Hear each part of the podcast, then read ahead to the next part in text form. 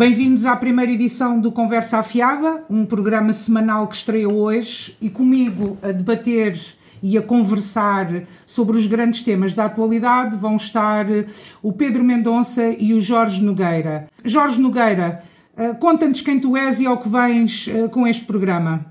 Olá a todos. Como disse a Fátima, o meu nome é Jorge Nogueira, tenho 54 anos, estou como provedor da Santa Casa desde 2016. Gosto de dizer também que uh, sou social-democrata, com um, raízes profundas no humanismo, na solidariedade, no Estado Social. Uh, sou militante do PSD, sou do Benfica, sou praticante de pádel e, e, estou aqui para debater aquilo, que, aquilo que for surgindo até porque uh, a minha disponibilidade para esta conversa tem muito a ver com uh, algo que é profundo em mim, que é, é, é a participação cívica uh, e, e, ajudar a construir algumas plataformas de debate, porque eu acho que são fundamentais para aquilo que é a nossa democracia e, e para aquilo que é, se assim se pode dizer, a nossa construção democrática. Pedro Mendonça. Olá a todos, o meu nome é Pedro Mendonça, sou do Cartaz, cartacheiro de 47 anos. Uh, tal como o Jorge, tenho o, gosto de participar na coisa pública e de ter, de emitir a minha opinião. Sou, sou militante do Partido Livre e pertenço aos seus órgãos nacionais. Gosto de que as pessoas saibam uh, em que penso, sou socialista, sou republicano, sou laico e sou libertário, muita coisa, e mais ecologista. Uh, acho que as, as ideias hoje têm que se entrelaçar e gosto que hajam espaços de debate uh, saudável, em que haja discórdia, mas respeito, e em que democraticamente vamos analisando os temas uh, que nos parecem mais interessantes para analisar. Espero que gostem, espero que eu goste e que os meus parceiros de conversa também gostem. Fátima. E eu sou a Fátima, tenho 50 anos, sou jornalista, estou à frente do Jornal de Cá nasci no Cartaz, fui estudar para fora e, e, resolvi regressar para, para a minha terra, estabelecer-me aqui, fazer aqui a minha vida, fazer o que gosto.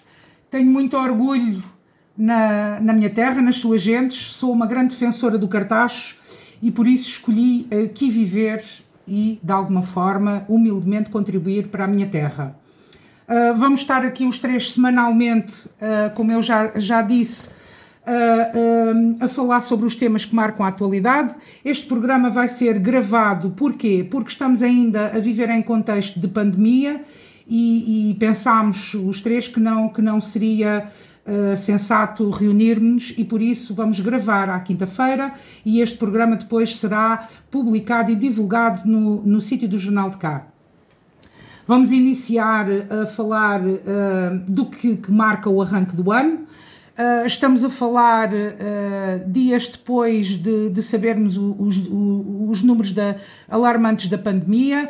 Uh, estamos a viver em contexto de presidenciais, onde esta, estes últimos dias assistimos aos frente a frente com os vários candidatos. E estamos também a conversar no dia em que o Capitólio foi assaltado por uh, o, número de apoiantes do presidente Donald Trump. Vamos iniciar e vamos conversar então uh, primeiro sobre uh, as presidenciais. Um, vi, Jorge Nogueira, que publicaste nas redes que a tua primeira indignação do ano foi o não candidato no boletim de voto. Um, queres falar so, sobre isso e sobre as dores que te causou? Hum, muito obrigado. Eh, eh, não são, não são bem dores, eh, são, é uma profunda indignação. Eu acho que os cidadãos e os eleitores de Portugal têm sido muito maltratados nos últimos anos. Acho que não conseguimos, o nosso regime democrático não conseguiu evoluir e fornecer hum, aos eleitores um conjunto de condições que, do meu ponto de vista, eram básicas para os tempos que vivemos numa era digital, considero que não é uh, admissível uh, que as eleições, uh, do ponto de vista do eleitor, sejam completamente analógicas e por isso causou-me alguma indignação, não é alguma, foi muita, verificar que vamos ter um boletim eleitoral na, no próximo dia 24, quando formos eleger o próximo Presidente da República, em que temos lá um candidato que não o é. É o primeiro que lá está, com fotografia, com nome, com cruzinha para nós pormos o que quisermos, mas todos os votos que eh, nós, que os, que os eleitores eh, dirigirem a essa pessoa, não são, não são válidos. Eh, e isto acho que é indigno de uma democracia, porque o ato de votar é o ato mais nobre que há em democracia, é um ato que deve ser preservado e é um ato que deve ser estimado por todas as instituições e desta vez acho que nós fomos um bocadinho longe demais ao, ao permitir que no, próximo, que no próximo dia 24 vá uh, para uh, as urnas de voto um, um boletim em que consta um não uh, candidato. esta acho que é uma coisa básica. eu gostava também de dizer mais coisas em relação às presidenciais, mas acho que para já é, é esta minha indignação pelo facto do boletim ser um boletim que, que tem um elemento que não consta uh, do processo eleitoral. Eu acho, Jorge, que uh, essa tua indignação uh, é pena que não seja sentida por mais gente, porque as eleições em Portugal, sendo democráticas e justas, têm devido muito à, à boa eficácia ou, ou à competência para as organizar. Isto do boletim não só é patético, como pode fazer subir em, em barra os, os, votos nulos, como é óbvio, porque quem votar naquele, naquele suposto, naquele apêndice que está no boletim de voto, uh, uh, o voto é considerado nulo. Eu acho que isto tudo é muito grave. Eu não, não, não acredito nas justificações que foram dadas uh, de não haver tempo para imprimir outros. Acho que se deve investigar. Acho que já chega nas últimas legislativas houve problemas gravíssimos com os eleitores de fora de Portugal. Nestas presidenciais estão a existir uh, problemas gravíssimos com eleitores fora de Portugal. Nós, uh, na última crise que vivemos, tivemos a infelicidade de ver partir muitos jovens com muita formação e, e com muita vontade de fazer política e, e vêm-se impossíveis, vêm-se impossibilitados. E, e, eu acho isso gravíssimo. E sobre isto, o boletim, sobre das presidenciais, depois também um bocadinho mais à frente gostava de dizer mais de uma coisa, mas eu acho que é mais do que indigno, é necessário, é um assunto que tem que ser investigado, porque o país eh, não se pode não se pode acomodar a esta palhaçada. Isto é um bocado. com a palhaçada no sentido cómico, não é? Uma pessoa vai uh, no, numa das eleições mais as únicas eleições em que votamos em pessoas, e está uma pessoa que não é candidata. Costumo dar muitas vezes o exemplo, se isto acontecesse ao nível de uma associação, ao nível de uma coletividade, o que nós não nos ríamos de, a este nível, surgir num boletim algo que não era, que não era alguém que não seria candidato a qualquer órgão. Mas estamos a falar da eleição eh, para eh, eh, aquele que é o chefe de Estado para o Presidente da República, tal acontecer, acho que é de uma gravidade absoluta. Eu diria incompetência de quem está à frente e de quem está à frente uh, destas coisas e de quem, de quem as regula e de quem as faz. Uh, a mim faz mais, eh, faz não é mais, faz-me sobretudo muita impressão no momento em que se fala em digitalização Uh, como é que, sabendo à partida nós que iríamos estar neste contexto de pandemia, não se criou a alternativa de outra forma de votar que não voto, o voto presencial. Sobretudo isso, aqui a mim é o que me está a fazer mais impressão, sobretudo quando me parece que, mais uma vez, a abstenção vai ganhar estas eleições. Deve, deve, imagino que os números da abstenção devem ser enormes. Mas avançando. Nós, uh... nós, temos tratado com os pés e com muita relutância o voto eletrónico. Eu sei que o voto eletrónico traz, uh, traz perigos uh, em todo o lado em que ele tem sido praticado. tem que haver garantias muito, muito firmes, mas eu, eu acho é que temos a democracia, nós, nosso, as nossas instituições têm tratado com os pés aquilo que é o sistema eleitoral. E, e, e, nós andamos a dizer isto há muito tempo, que é preciso refletir sobre o sistema eleitoral, sobre as leis eleitorais, sobre a forma como o cidadão é levado a votar, porque eu acho que já não cabe na cabeça de ninguém, em 2021, que esteja consagrado um único dia para se poder votar, que o voto tenha que ser presencial e que e isso é inibidor. Eu, eu não digo que a abstenção nasça destas, destas questões. Eu, eu, não, eu sei que muita abstenção não nasce daqui, mas também sei que podia haver um nível inferior de abstenção se fosse, se fosse dado possibilidade aos eleitores de, em mais dias, de outras formas, de uma forma eletrónica, poderem votar. Tenho a certeza eu, Eu vou desafiar-vos para fazermos mais à frente um programa sobre a questão do voto físico e eletrónico, quando as notícias nos trouxerem para aí, porque eu não tenho, não, não, não tenho tanta paixão pelo voto eletrónico. Tudo o resto que o, que o Jorge disse me faz sentido, a ver se um dia é tonto, uh, uh, não poder ser por correspondência, que também é perigoso, mas não se estudar, ou seja, eu não, não tenho absolutamente nada a estudar, mas eu acho que uh, antes de avançarmos para, o, para, para, os debates, para os debates das presidenciais, eu acho que neste caso é muito aquilo que a Fátima disse, isto é uma tremenda de uma incompetência. E, portanto, se eles começarem a ser competentes com o que há, já não é mau. E há um outro instituto que tão bem quanto eu conhecem, que é o, o consagrado Dia da Reflexão, que eu pergunto que em 2021 qual é o sentido que tem nós termos no dia anterior às eleições um dia de reflexão. É, é, algo, é, é, é também, ó oh Jorge, tu já estiveste na política ativa uh, e sabes que é também o dia necessário para os desgraçados dos políticos que fizeram todas as feiras e feirinhas e mercados, as pessoas também têm que descansar. Eu acho que só se pode justificar assim, eh, por uma empatia aos cidadãos que se têm que candidatar ou querem candidatar a estas coisas. Eu sou uma defensora do voto eletrónico e penso que é uma forma também de atrair os mais jovens, não tanto as pessoas mais velhas, mas os mais jovens eh, que estão muito mais uh, feitos ao mundo digital e, e, a fazer as coisas digitalmente, uh, parece-me a mim que, que, que, será um caminho no futuro e claro que terá que ser bem pensado, bem feito, mas acredito que, que, que como, e, e, claro, como disse o Jorge, não é por si só causa de, de, dos níveis de abstenção e que vá por aí uh, diminuí-los grandemente, mas acho que vai contribuir. Mas, mas, uh, mas temos vamos... de terem atenção, mas desculpa, mas temos de ter atenção que nesta questão uh, dos mais novos, e eles têm que ser enquadrados neste que é o processo eleitoral, mas nós, a nossa população, do ponto de vista etário, está muito, pesa muito aqueles que são mais velhos. E ainda temos, e digo isto como piada, mas ainda temos muitas pessoas a votar em que inovação tecnológica foi a torradeira elétrica.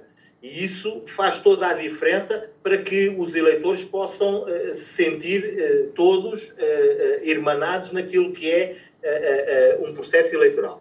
E no ritual, quer, quer o Jorge, sim, quer eu, já estivemos em, em, mesas de votos e a Fátima já Também. fez a cobertura das eleições. Também estive em ah, mesas de votos há, há, há uma, uma geração para quem votar a primeira vez em 76 foi tão importante que ainda hoje uh, mantém, isto à esquerda, à direita, ao centro, mantém o ritual de ir pôr a sua cruz e de participar na decisão.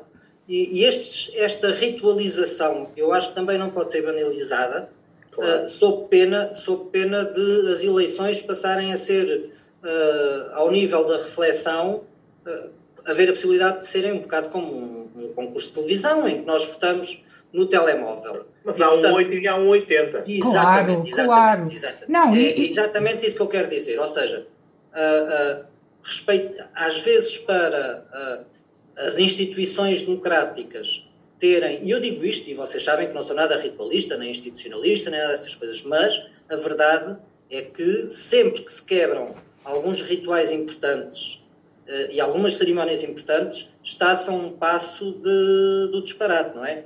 E, e portanto, há aqui este. Eu, oh Pedro, mas eu costumo é dar este exemplo. Eu costumo dar este exemplo. Nós hoje, relativamente ao processo eleitoral, era como, é como se nós recuássemos 50 anos e eh, fôssemos ao fotógrafo. E tu sabes tão bem quanto eu o que é que era ir ao fotógrafo, e nós continuamos do, no processo eleitoral a ir ao fotógrafo. Vamos lá, vestimos-nos muito bem, temos o ritual, naquele dia, aquela hora, e eu acho que o processo eleitoral hoje, em 2021, terá que ser outra coisa. Obviamente. Obviamente. Claro que sim, inclusivamente também sabemos que este é um dia em que as pessoas gostam de se ver umas às outras. É um dia em que as pessoas aproveitam para conversar um bocadinho uh, ao redor das mesas de voto, ali fora, encontrar este, aquele que não vê há não sei quanto tempo. Sabemos disso tudo. Mas eu não estou a dizer que se iria substituir, claro que não. A ideia, para mim, é existir mais formas de se votar. Uh, e por isso digo que sou defensora uh, de, do voto eletrónico. Eu sou defensor que se estude sobre o assunto, porque aquilo que vocês dizem faz sentido. Um, Vamos avançar. Só saltando para estas eleições, saltando esta parte do boletim, não sei se, se os parceiros têm mais alguma coisa.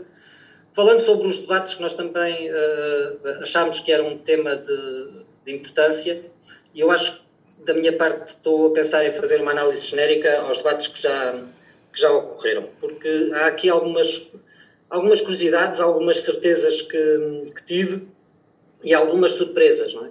Uh, pela positiva e pela negativa. Uh, pela negativa, tive a surpresa da Marisa Matias não estar com a garra que nos habituou nas últimas, nas várias vezes que se candidatou anteriormente. Portanto, sinto ali chama, sinto falta de chama. pensei que no, no primeiro debate com o professor Marcelo, e dado que eles se dão bem e se respeitam muito, que fosse um primeiro, um aquecimento, mas julgo que não, não é que a Marisa esteja a, ter uma candidatura com ideias diferentes da, da que teve há cinco anos. Está uh, umas variantes, não é? Agora já, já se diz mais europeísta, já se diz mais social-democrata, mas uh, uh, digamos que quer o europeísmo da Marisa, quer a social-democracia, parecem mais, obviamente, partes eleitorais, portanto, buscar de olhos a eleitorados que têm medo que fujam. Pela negativa também, o, o Tiago Maia, do, da Iniciativa Liberal, porque esperava que um partido jovem apresentasse alguém da cidadania, e eles assim o fizeram, uh, mas mais bem preparados, porque grande base da, da crítica que a Iniciativa Liberal tem feito aos partidos que já existiam, é falta de competência, uh, até muitas vezes com uma certa arrogância, com aquele chamado olhar, como nós dizemos aqui no cartaz, por cima da burra, não é? Um, e o candidato não, não conseguiu sequer dizer no primeiro, na primeira entrevista e no primeiro debate quais são as funções do Presidente da República liberal que ele se proclama. Isso para mim foi uma, uma surpresa muito grande e, e e não, tava, não contava efetivamente. É corajoso, claro que sim, um cidadão anónimo uh, vai se candidatar, tem que fazer frente a um, a um homem como o Marcelo Rebelo de Sousa, porque estão na mesma área política e, portanto, teve que o confrontar. E isso é, é de coragem, não é? Não, não, não acho que o rapaz não seja corajoso, o candidato não seja corajoso. Acho, sinceramente, é, é de todos, incluindo o Vitorino Silva, o mais mal preparado. E, portanto, isso para mim foi uma grande, grande, grande surpresa professor Marcelo Rebelo de Sousa uh, tem sido o professor Marcelo Rebelo de Sousa, o, o, presidente que nos habituou, tem feito tudo e mais alguma coisa para se manter na sua independência, no seu marcelismo, uh, portanto, não aqui com o marcelismo, não, não é uma pessoa pegada ao PSD, não é uma pessoa que esteja umbilicalmente ligada à, à, à maioria que governa o país, mas sabe muito bem uh, jogar com isso. E foi isso que foi o brilhantismo um, foi isso que foi o brilhantismo uh, da, do seu primeiro mandato. Um, depois, uh, é óbvio, eu não, não sou apoiante da, da, candidatura do professor Marcelo Rebelo de portanto faço daqui a minha, o meu processo de intenção e, e, e, a minha declaração de interesses, não é? Eu sou apoiante da doutora Ana Gomes. Um, Ana Gomes tem sido o que eu esperava, portanto, é, é, marcar aquilo que eu já esperava, uma crítica educada, elegante, uh, a querer unir, mas a não querer de, de forma nenhuma pôr-se à margem daquela que é uma, uma, umas presidenciais importantíssimas. Importantíssimas pelos fenómenos populistas que estão a aparecer uh, e, portanto, há uma área, nenhuma área política deve ficar órfã. Tens de terminar, é Pedro. Um, acho que é um, um, uma obrigação dos democratas. Uh, e pronto, e depois há o André Ventura, que foi esse, deu uma certeza que, que não tem condições de fazer política junto de, das outras pessoas, decentes e democráticas. Jorge. Sim, eu tenho, eu tenho, não tenho visto os debates todos. Vi aqueles que me interessavam e, e não e tenho uma ideia, uma ideia clara relativamente a estas eleições. Considero que nestas eleições só há um candidato presidencial. Uh, é pena, tenho muita pena que assim seja. Uh, o atual Presidente da República que se recandidata, do meu ponto de vista, é o único que uh, quer mesmo, está a concorrer mesmo e tem condições de ser Presidente da República. E eu acho que esta parte faz mal à democracia. Faz mal à democracia porque entendia que era, era, era melhor para todos nós que realmente estas eleições fossem disputadas por candidatos que objetivamente quisessem ser presidentes da República. Eu compreendo as razões de todos eles. Todos eles têm razões, umas mais, umas mais pequenas, outras de só partidárias, outras de, de fixação de eleitorado. São, todos têm o seu conjunto de razões. Agora, o que, faz, o que fazia falta era termos alguém a disputar eh, com o atual Presidente da República, eh, eh, que aos olhos dos portugueses tivesse condições de efetivamente exercer o cargo. E, infelizmente, também pelo que as sondagens nos têm dito, não tem acontecido. E isso, isso faz com que eu, por exemplo, ontem, quando do, antes do debate que o professor Marcelo teve com o André Ventura, uh, e que houve a possibilidade de não haver debate, não, não, e eu até imaginei se agora falhasse e se, não, e se, e se Marcelo Rebelo Sousa não se candidatasse, eu, por exemplo, tinha uma tremenda dificuldade em encontrar, eh, querendo votar, em encontrar um candidato onde pudesse depositar o meu voto. Porque há aqui uma questão que para mim é, é, é basilar, é o respeito pela Constituição. E, e, e, isso para mim é uma marca que eu uh, uh, quero levar até ao fim e, e faço questão disso e discordo de muita gente, discordo mesmo profundamente de algumas visões uh, uh, que alguns têm transportado. E dei por mim até a pensar que aquele que, ao longo destas semanas e ao longo dos debates que eu vi, tem de alguma forma também. porque o PCP também assim é muito assim respeitador da Constituição tem, tem, tem sido até um pouco o João Ferreira que, é, que se centra na Constituição, na defesa daquilo que são princípios constitucionais, na separação clara de poderes, e isso, para mim, é, é assim, sou de uma área completamente oposta, mas noto na candidatura de João Ferreira aquilo, um conjunto de argumentos que eu esperava que viessem de outros lados. E, infelizmente, não têm vindo, por isso acho que estas eleições uh, são, uh, são limitadas, e, e espero que em próximas eleições existam mesmo cidadãos que se candidatem porque querem ser presidentes da República e porque, e, e porque esse, esse, é o seu objetivo uh, final. Mas, ó Jorge, eh, eu aí acho que foi mesmo a popularidade do professor Marcelo que abafa uh, essa vontade, ou seja, eu acredito que outros também o quisessem ser, estes que são candidatos mesmo agora, acredito que o quisessem ser, efetivamente sabem a corrida onde estão, não é? A mim, o que me parece, sinceramente, dos debates, aquilo que vi, é que uh, não se esclarece as pessoas quanto às funções e ao que significa o cargo de Presidente da República.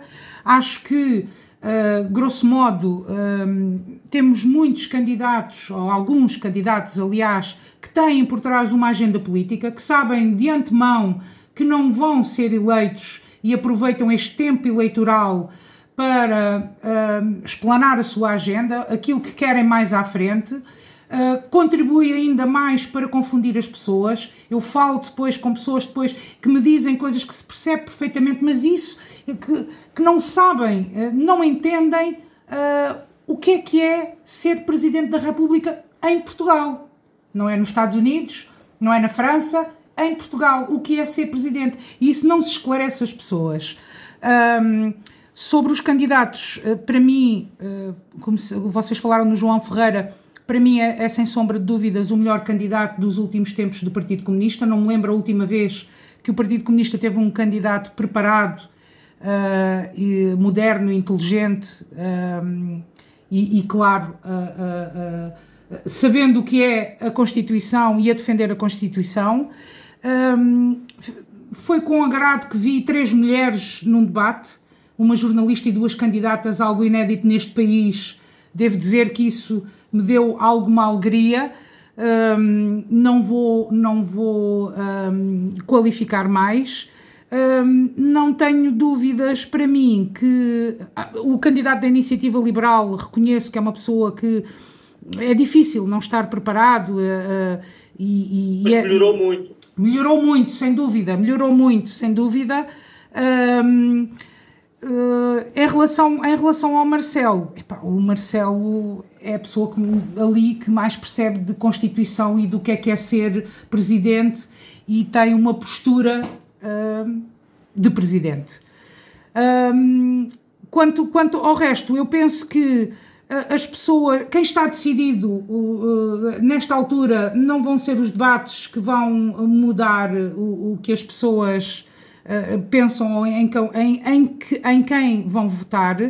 Um, acho que são muito poucas as pessoas que estão, apesar das televisões dizerem que até estão surpreendidas com a quantidade, com a, com a, com a quantidade de gente que está, que está a ver, mas, mas falei com, com, com, muita gente que me diz: Ah, não tenho paciência, ah, não quer saber disso para nada. Havia um ou outro, uh, não, não me parece que vá ser esclarecedor uh, das pessoas. Para mim, em, em última análise. Mas há muita coisa, oh Fátima, permite só, mas há muita coisa que ainda está em aberto. Há uma franja substancial de eleitorado do PSD e do PS que está em aberto. E eu, sinceramente, uh, relativamente ao PSD, ainda estou para ver e isso será na noite eleitoral, para onde é que esse eleitorado uh, uh, se dirigiu. E também, e também sei que, do, do ponto de vista do Partido Socialista, há uma franja vastíssima do eleitorado do Partido Socialista que eu não sei para onde é que vai dirigir o seu voto. Portanto, há aqui. As eleições parecem que estão resolvidas, e eu também acho que estão resolvidas, claramente resolvidas. O, o, o Presidente irá renovar o mandato. Agora, há aqui resultados uh, parcelares que são muito importantes para aquilo que vem a seguir, relativamente ao PSD, mais até do que relativamente ao PS. Pedro. E mesmo em relação ao exercício da presidência, uh, é totalmente diferente um presidente de, na, no, para o segundo mandato ser eleito com 65% ou 70% do que ser eleito com 55%. Uh, é, é, muito, é muito diferente. Eu acho que nestas eleições nós temos sorte numa coisa e que uh, tenho esperança que isso se note até ao dia das eleições e eu acho que ontem o debate do professor Marcelo Rebelo de Sousa com com o Ventura mostrou isso muito bem. O professor Marcelo Rebelo de Sousa é das melhores mentes uh, na área de centro-direita e direita. E, e, e, quem se esquecer disso uh, é, é, não, é, um idiota, peço desculpa. O professor Marcelo Rebelo de Sousa tem pensamento, tem história, tem densidade, é um democrata. É um dos melhores da área política dele, se não o melhor.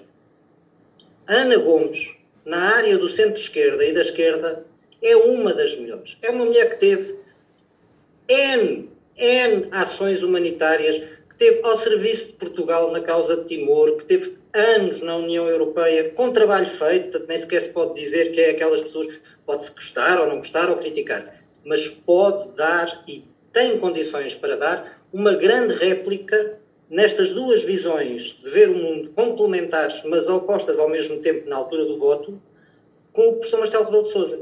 Ah, não querendo ser desagradável para os outros candidatos, que eu também tenho gostado bastante do, do candidato comunista, uh, a verdade é que nós temos aqui estas duas pessoas que podem ajudar o país a pensar para além do dia 24. E isso é muito importante. Porque o professor Marcelo Rebelo de Sousa nota-se que é uma pessoa que ouve.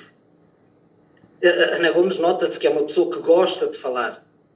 ambos não, não estão a fazer ruído. E não acertou no tom. Eu acho, eu acho que o tom o tom que ela transportou, que a Ana Gomes transportou, uh, daquilo que era a intervenção uh, cívica e a intervenção pública dela e que transportou para a campanha, eu acho que foi um erro. Uh, eu não sinto isso, mas percebo. Eu, eu, concordo com o Jorge, eu concordo com o Jorge. a maioria dos portugueses está muito distante daquele tom, nem é tanto, e, e, a causa que ela traz, que é o, a principal causa, que é a corrupção, é sem qualquer dúvida, é sem qualquer dúvida um tema transversal neste nosso país, mas não pode ser tema, tema único e com aquele tom que ela transporta. Exato, mas não é tema único, por isso é que eu digo que temos essa sorte e, e temos de avançar. consigamos nós ouvir e os, e os, e os meios de comunicação social amplificar. Eles têm todas as condições para terem brilhantes debates os dois. Uh, vamos voltar certamente uh, na, nas próximas conversas uh, até às eleições.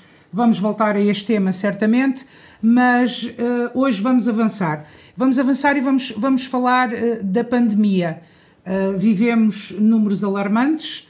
Um, voltámos aqui, especialmente no cartaz, voltámos a subir de nível de contágio apesar de não, não estarmos com números tão alarmantes como está o resto, o resto do país, eh, mas esta pandemia ainda está, apesar de termos a, a, vacina, ainda está, ainda está aí para ficar durante alguns meses e está a abrir cada vez mais o fosso entre quem consegue passar melhor e quem efetivamente vai passar muito mal com, com, com a pandemia.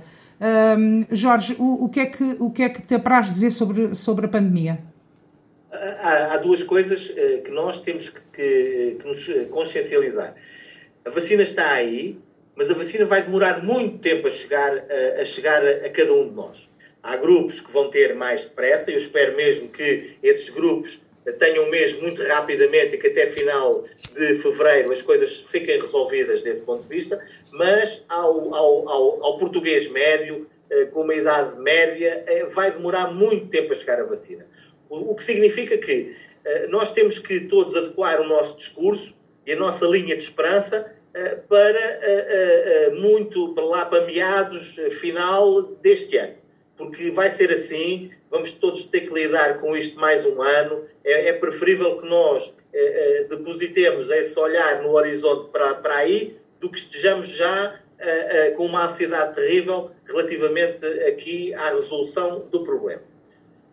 E é uma tragédia, é uma tragédia porque a pandemia, a pandemia só foi, serviu de acelerador a uma crise que já existia em, em diversos setores, e que veio acelerar uh, uh, com um expoente, um expoente máximo aquilo que foi a degradação uh, económica ou financeira de inúmeros, de inúmeros setores.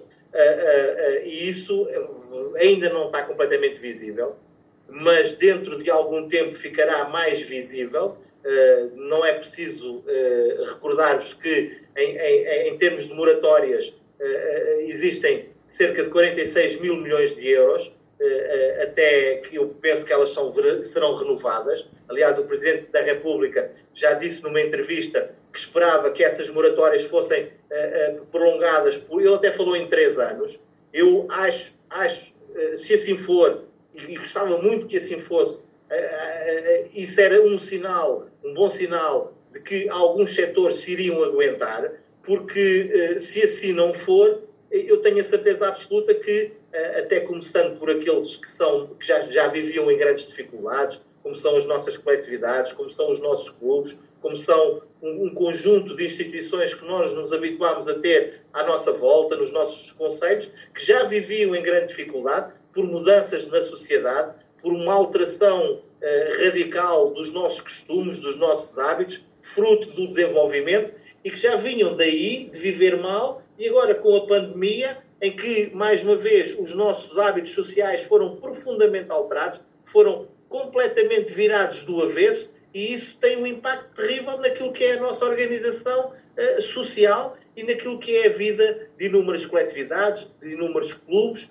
e que uh, eu, sinceramente, não tenho qualquer solução, não, não, não consigo perceber como é que nós conseguimos dinamizar uh, um, um, uma qualquer instituição uh, em que seja a nossa presença física que faça com que essa instituição tenha ganho o, seu, o, o, dinheiro necessário para a sua vida, não sei como é que se vai resolver e, e sei que há muita gente e muitas instituições que vão precisar de ajuda, uma, uma ajuda muito forte.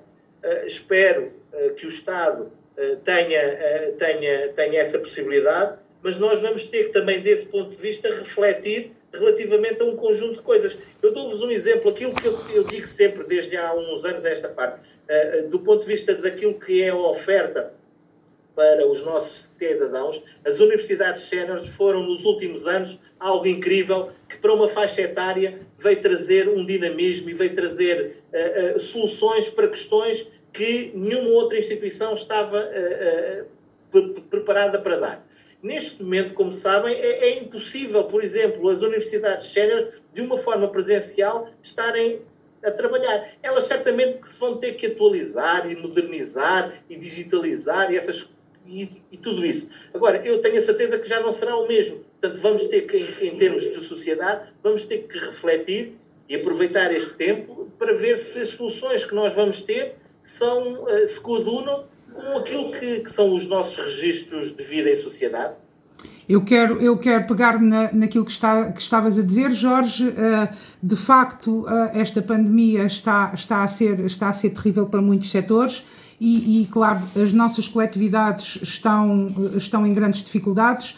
Sobretudo, não conseguem, não conseguem uh, atuar, não conseguem ter eventos, não, não, e, e as, as, coletividades ligadas ao desporto estão a sentir uh, muito, estão a sentir muito porque não, não há competições.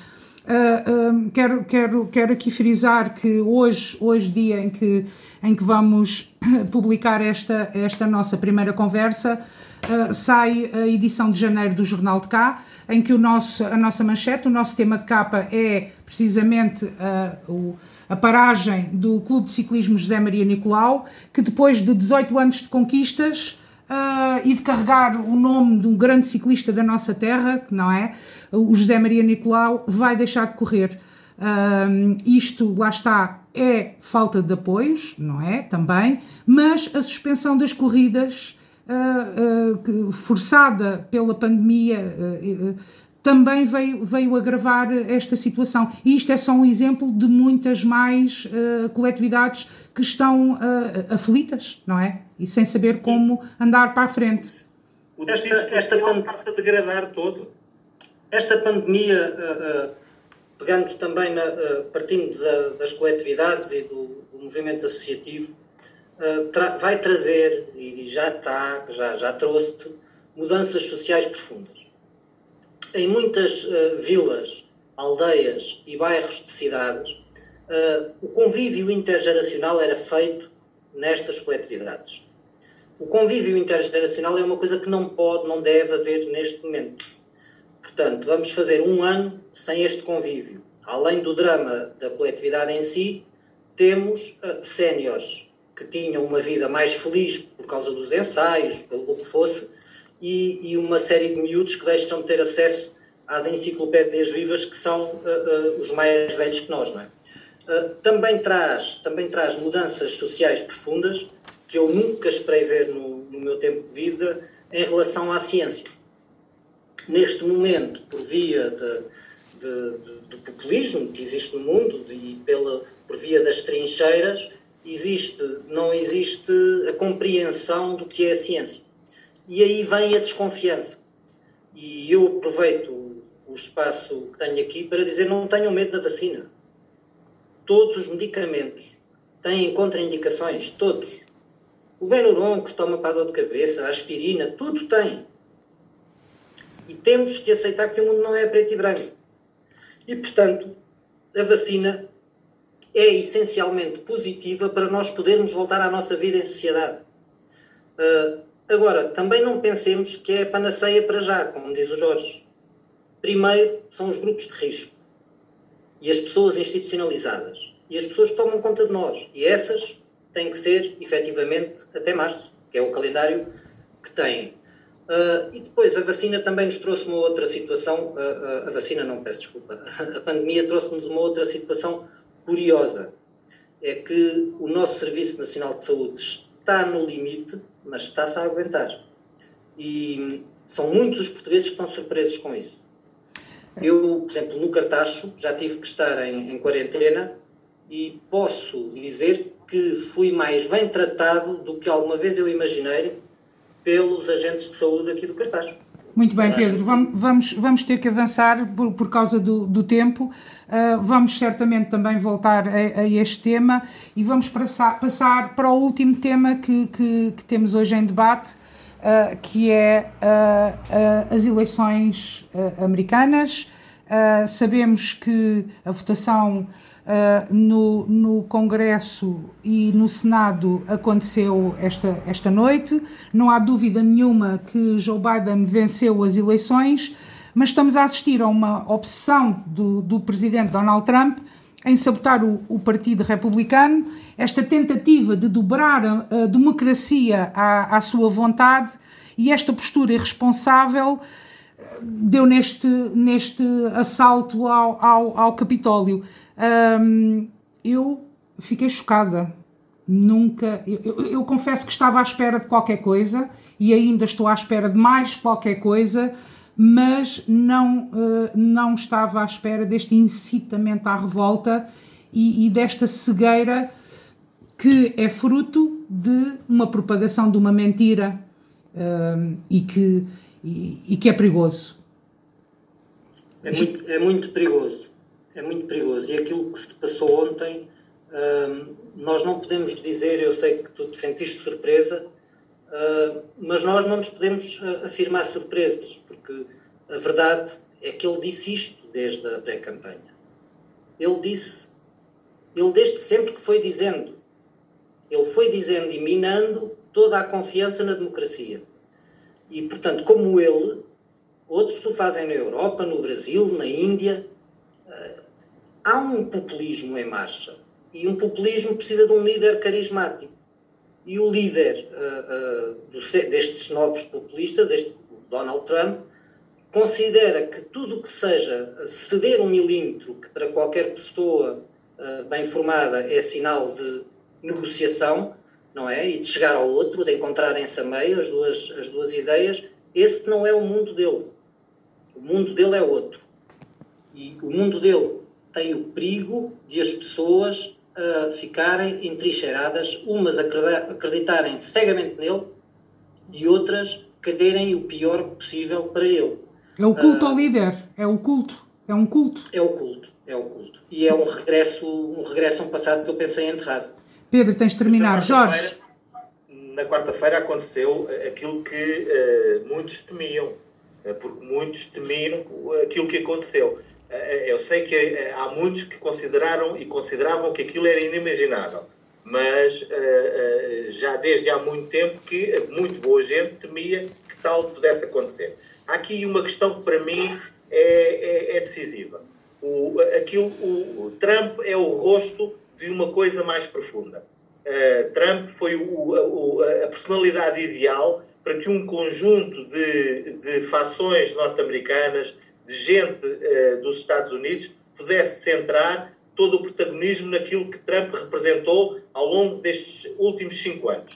Uh, estou convencidíssimo que não é com o desaparecimento de Trump que todo o movimento que se congregou em torno do seu rosto vai desaparecer, porque eles estão lá todos na mesma. O intuito que têm é um intuito que vão levar e que, vão, e que estão a tentar levar e que vão levar para as próximas eleições norte-americanas, sem qualquer dúvida. E isso é algo que nós devemos aprender com isso, nós, os europeus, porque esses movimentos, eh, como bem sabemos, tendem a cruzar experiências e, e, e, são muito fáceis de imitar e, portanto, as coisas, como são muito básicas, eh, resultam eh, quase sempre melhor do que nós pensamos.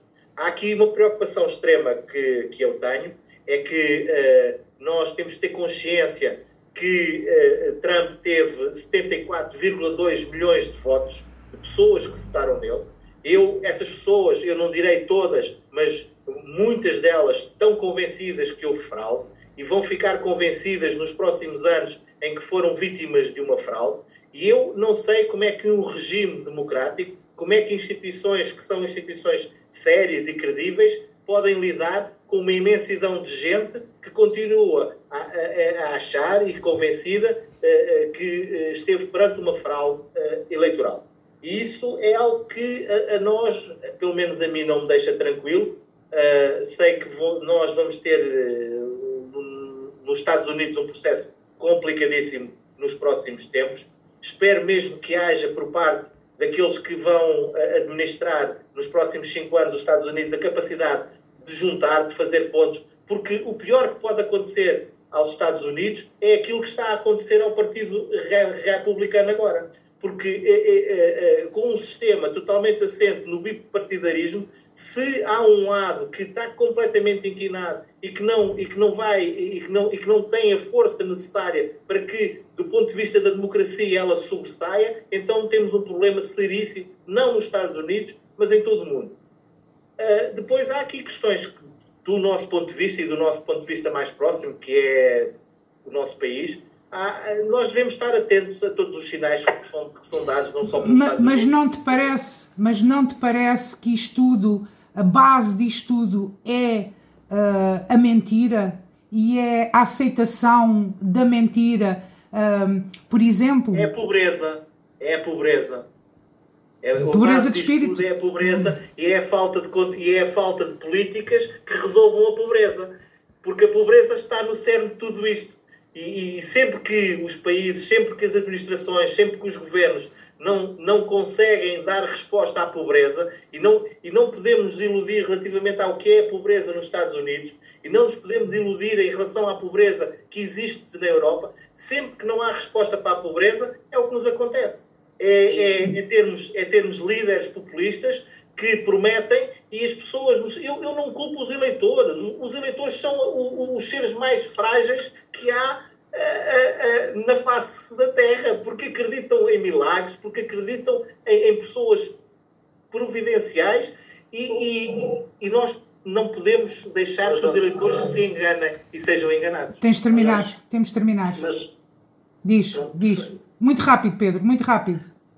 Não, basicamente os eleitores uh, são-lhes apresentadas soluções simples para, para problemas complexos, que é o que está a passar também na Europa.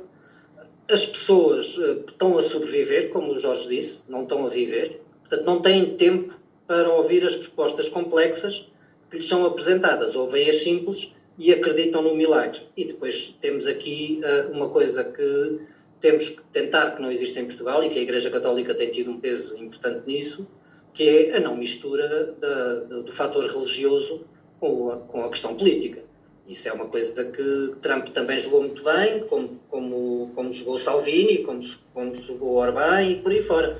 E pronto, é, é Tens de terminar, Pedro. Vamos, vamos avançar para as notas finais muito rapidamente. Já, já temos 47 minutos de conversa, o tempo voa uh, ultrapassámos já o, o que tínhamos uh, pensado. Uh, Pedro, já que estás tu, notas finais muito rapidamente. Muito rapidamente. Eu trago, eu trago aqui uns números que passam pelos mortos por Covid nos Estados Unidos. Foram 300, até hoje 361.383. Para nós percebermos o que isto implica naquele país, isto são mais mortos do que existiram na Segunda Guerra Mundial, são mais 70 mil mortos, são mais 200 mil mortos do que na Primeira Guerra Mundial e são mais 300 e tal mil mortos do que na Guerra do Vietnã. Isto prova uh, também porque é que Trump perde as eleições e porque é que uh, estes populistas simplistas não são as melhores pessoas para nós entregarmos a nossa mão, a nossa vida.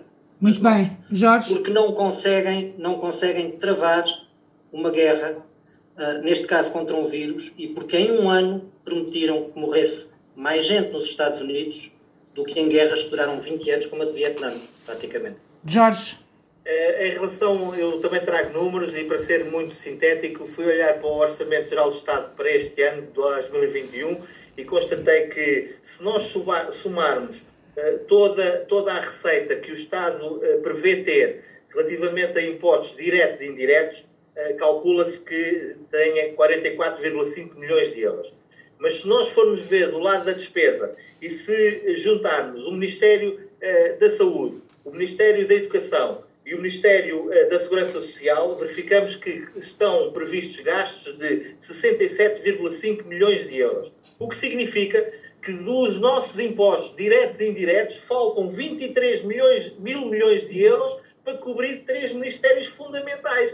E, e esta é que é a nossa crise. E aqui é que é, é uma felicidade nós pertencemos à União Europeia. Eu digo-vos sinceramente, não, não seria do nosso país face à pandemia se nós não estivéssemos integrados na, na, na União Europeia. Uh, meu, meus amigos, seria mesmo o caos e nós, e nós não sei o que é que faríamos.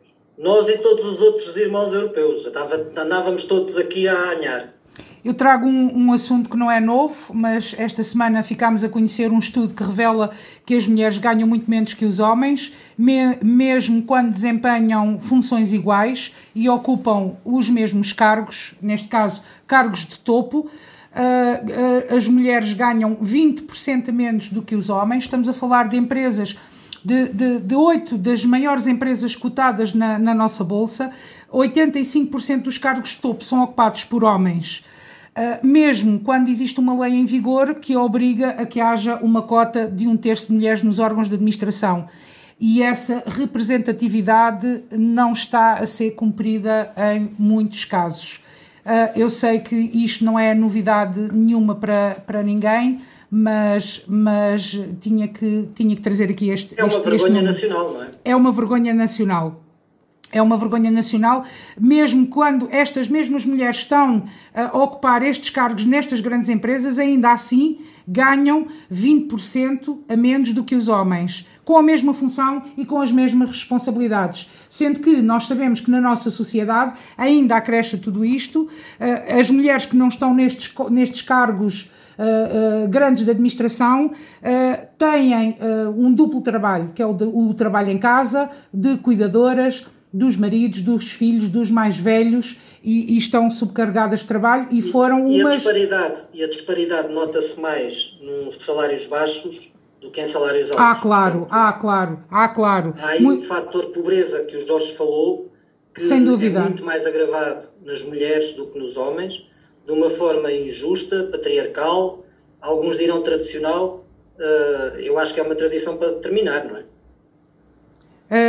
Meus amigos, uh, foi um gosto estar com, convosco. Uh, devo dizer mais uma vez que este programa é gravado, por isso não vamos ter as melhores condições de som, as que gostaríamos de ter.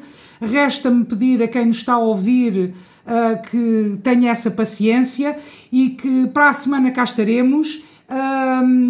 Sigam-nos vejam, vejam na, na, no, no site do Jornal de Cá onde estará e vamos estar cá certamente mais, mais uns, umas quantas semanas uh, para vos trazer os temas da, da, atualidade. Jorge, Pedro, muito obrigada, muito boa noite. A si que, está, que nos está a ouvir. Muito obrigado, muito obrigado. Muito obrigada. Muito obrigado e sejam felizes. Obrigada. Até para a semana.